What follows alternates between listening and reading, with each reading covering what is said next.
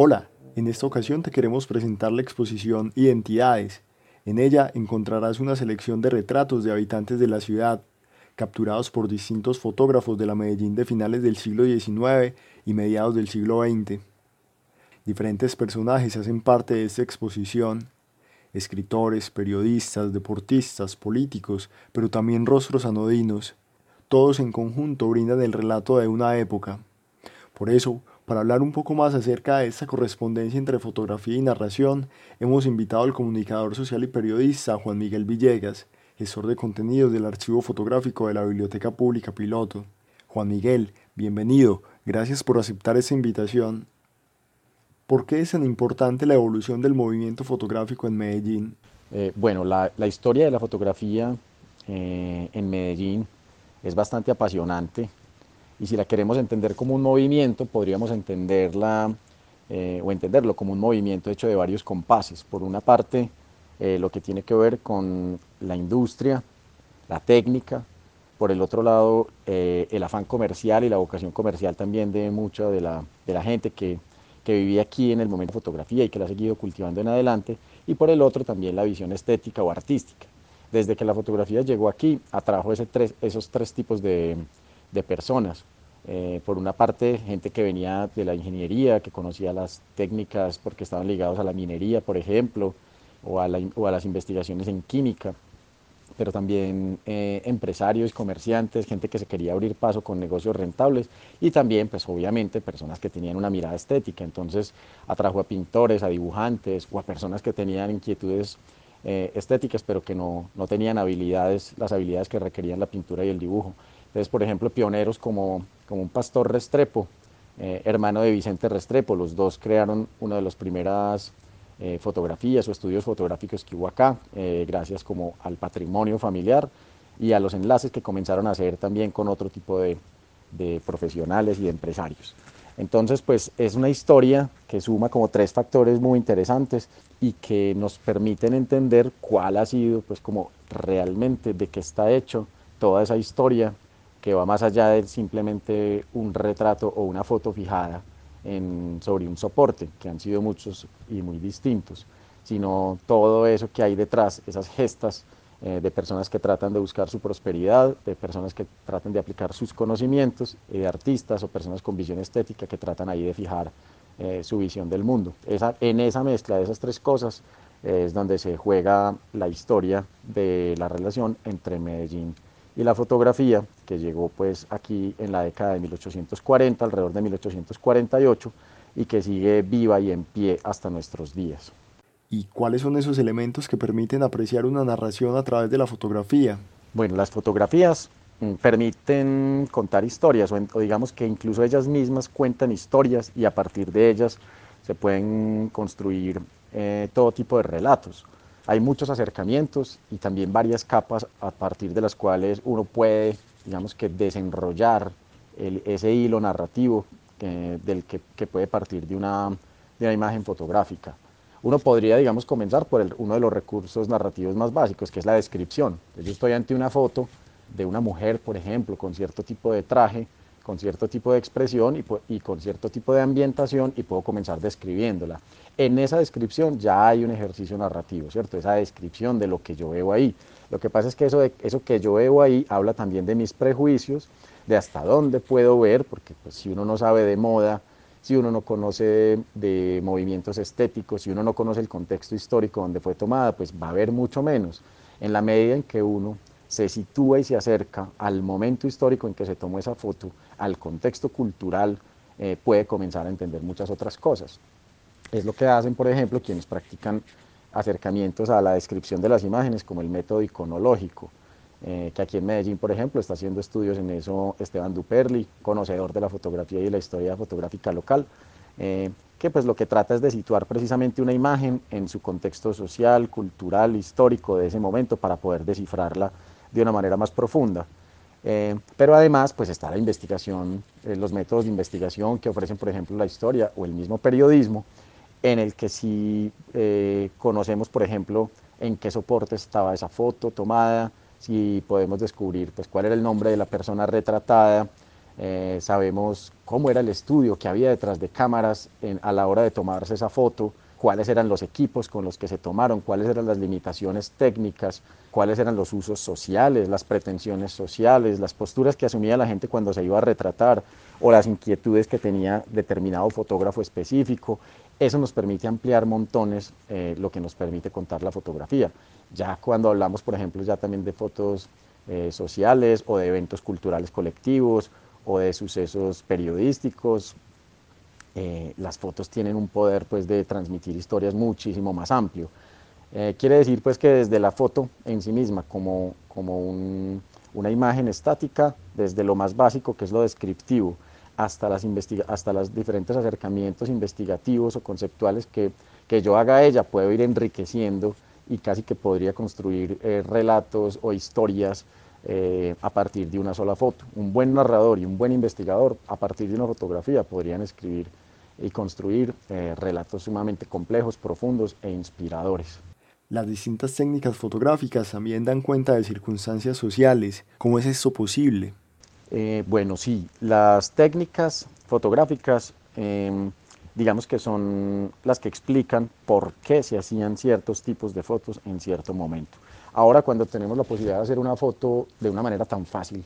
que casi que pueden brotar así como crispetas de nuestras manos, las fotos y las fotos, pues mm, podemos leer erróneamente las fotos del pasado como con la misma lectura que hacemos ahora. Eh, pero realmente, pues de este aparato que tenemos en la mano en este momento tan pequeño y tan liviano, eh, la brecha que hay entre los primeros aparatos fotográficos de la, de la, época de los pioneros de la fotografía, hay una distancia enorme. Eh, las primeras cámaras eran aparatos generalmente muy pesados, eh, que necesitaban tiempos de exposición muy largos, en que los sujetos retratados tenían que quedarse inmóviles, en que se tenían que usar, por ejemplo,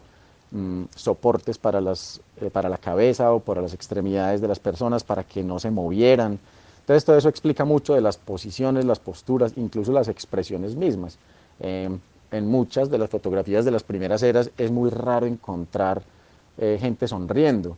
mm, porque la sonrisa podía generar algún tipo de barrido en la foto, entonces a la gente le decían quédese quieta, quédese inexpresiva,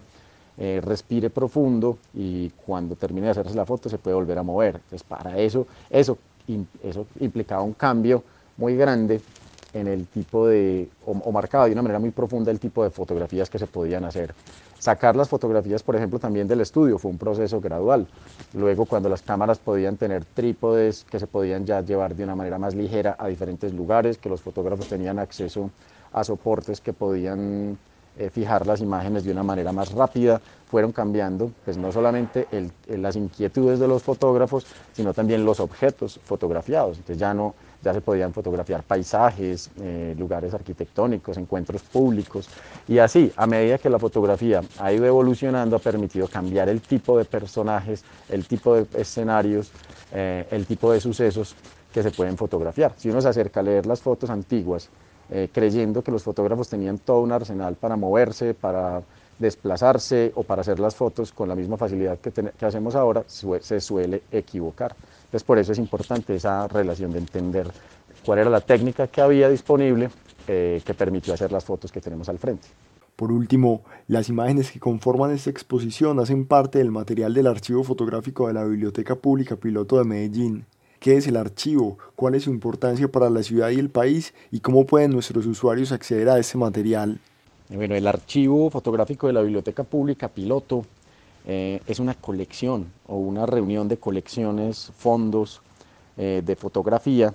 que hoy suman entre 1.700.000 y 1.800.000 fotogramas en distintos soportes.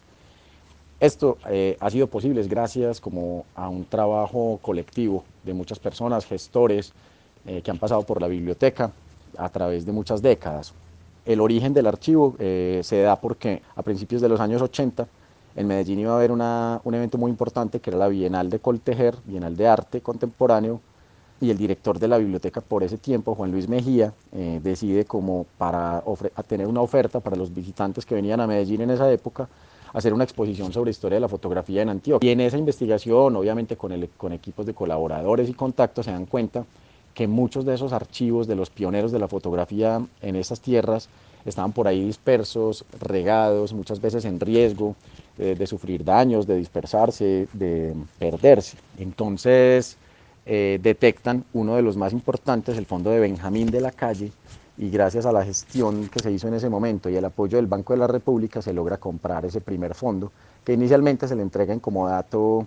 a FAES, la Fundación Antioqueña para los Estudios Sociales, y ya con el paso de los años llega aquí a la biblioteca. A medida que fue pasando el tiempo, se fueron adquiriendo nuevas colecciones, de fotografía Rodríguez, por ejemplo, de los hermanos Melitón y Horacio Marino Rodríguez, y así se han ido complementando y consiguiendo, muchas veces por donación, a veces por compra, en algunos casos por comodato, y hoy está, ocupa el, el segundo piso del costado occidental de la Torre de la Memoria, que está ubicada en el costado norte de la Biblioteca Pública Piloto. Ahí encontramos pues ya fondos fotográficos, no solo de esos pioneros, eh, desde Pastor Restrepo en adelante, los eh, Benjamín de la Calle, los Rodríguez, como los mencionaba, pero luego llegan, por ejemplo, maestros como Gabriel Carvajal o el fondo de la familia Duperli, eh, León Ruiz, eh, Horacio Gilochoa, con un énfasis muy fuerte en deporte, Diego García Digar, que cubrió mucho de urbanismo, desarrollo empresarial, lo mismo que otros de sus contemporáneos, León Ruiz, que también aparte de ser ellos fotógrafos comerciales eran viajeros o con inquietudes artísticas muy personales, y así se ha ido enriqueciendo hasta sumar esa cantidad de fotos que les decía y que hoy eh, comienza a recibir eh, ya fotografías nativas digitales, porque desde los años 90 con la llegada de la fotografía digital, muchos fotógrafos comenzaron a hacer fotos que ya no eran digitalizadas, sino que las tomaban con cámaras digitales y eso ya tiene un valor patrimonial que progresivamente seguirá engrosando este gran acervo de memoria visual para el país y que tiene pues una declaratoria de ser memoria del mundo por parte de la UNESCO, lo que le, genera a la biblioteca y a la ciudad en general la misión de conservarlas de una manera muy estricta y rigurosa y de hacer que todas estas imágenes pues progresivamente y con el paso del tiempo vayan contando y permitiendo contar todo tipo de relatos, historias, interpretaciones de nuestro pasado, pues como para construir eh, futuros posibles mucho más sólidos. Entonces ese es el gran valor del archivo fotográfico y la gente lo puede consultar. Eh, las imágenes que ya han sido digitalizadas las puede consultar a través de la página de bibliotecapiloto.gov.co, eh, donde van a encontrar un icono en la parte inferior de la de la pantalla principal de la portada que dice BPP Digital. Ahí van a entrar un buscador de imágenes que pueden buscar por nombre, por palabra clave, por año, por tema, por lugar y demás. Entonces todos invitados a consultarlo y también a través de la página web de la biblioteca están los datos de contacto del archivo para quienes quieran conocer un poco más. Gracias a Juan Miguel por este diálogo y a ustedes que nos escuchan les invitamos a visitar presencial o virtualmente la exposición Identidades. Hasta pronto.